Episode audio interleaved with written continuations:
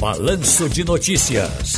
Tá no seu direito. Doutor João Bosco de Albuquerque, boa tarde, querido. Tudo bem? Boa tarde, ouvindo da Jornal. Tudo bem, amigo? Tudo direitinho? Tudo jóia, tudo tranquilo. Descobri aos 22 anos que não sou filha do homem que me criou. Meu pai biológico já faleceu e deixou outros filhos vivos. Como posso ser reconhecida se ele já morreu? Veja, Ciro, em primeiro lugar, ela tem uma questão extremamente importante hoje em dia, que é o pai por afetividade. O homem que criou ela não é o pai biológico, não é o pai do sangue, mas é provavelmente o pai que deu amor, eu não sei. Mas ela descobriu que existia um pai verdadeiro e esse pai está falecido. Sim, ela pode ingressar, mesmo ele estando falecido, ela pode ingressar com uma ação de investigação de paternidade, seja contra os filhos que ele deixou, seja contra a mãe do pai falecido, enfim.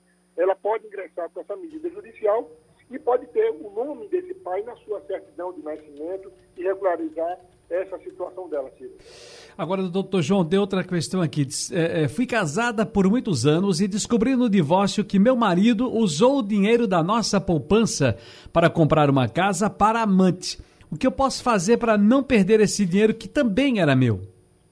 Veja, Ciro, isso acontece também com muita frequência. Esse dinheiro pertencia ao casal. Era uma poupança do casal. Veja que o marido pegou esse dinheiro sozinho e comprou um imóvel para um amante.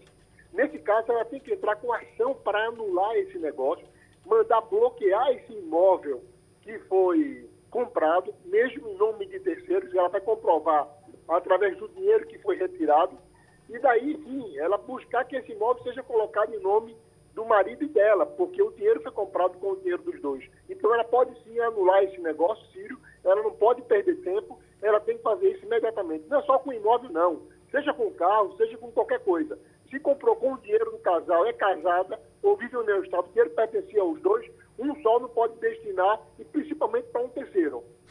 Meu pai faleceu recentemente. Eu não tinha muito contato com ele porque ele trabalhava viajando para vários estados. Como posso descobrir se ele tinha dinheiro depositado em banco? Ah, essa é uma questão também que hoje a justiça ela tem meios de conseguir essas informações. Se ela tem o CPF do pai, se ela tem dados do pai, entrar com um processo de inventário, não sei se foi aberto ou não, e junto ao processo, pedir ao juiz que faça um levantamento junto ao Banco Central.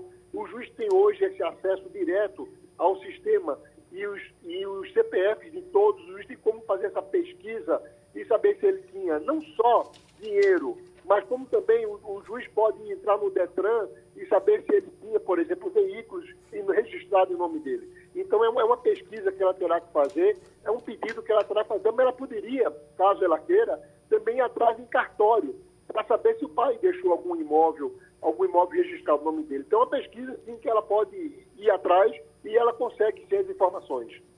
Doutor João Bosco de Albuquerque tem uma, uma última questão aqui. Gostaria de entrar com o processo de reconhecimento de paternidade, mas sei apenas o número, é, o nome e o número do CPF do meu pai biológico.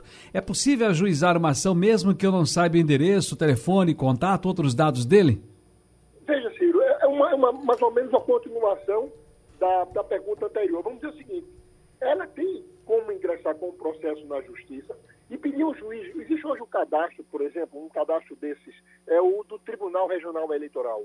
A maioria dos nomes das pessoas que estão ali passaram por, por diversas atualizações nesses cadastros.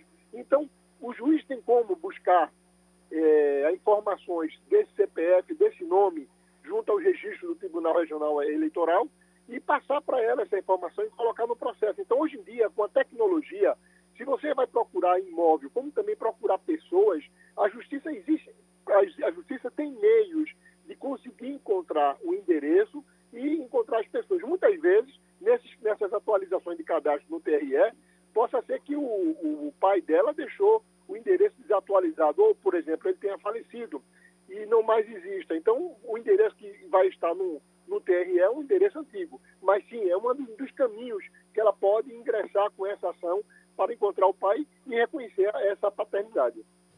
Doutor João Bosco de Albuquerque, muito obrigado. Um grande abraço, felicidades. Ciro, eu que agradeço. Um abraço a todos, boa tarde a todos. Saúde para todo mundo. Saúde, saúde, saúde. paz, saúde e paz. Viva!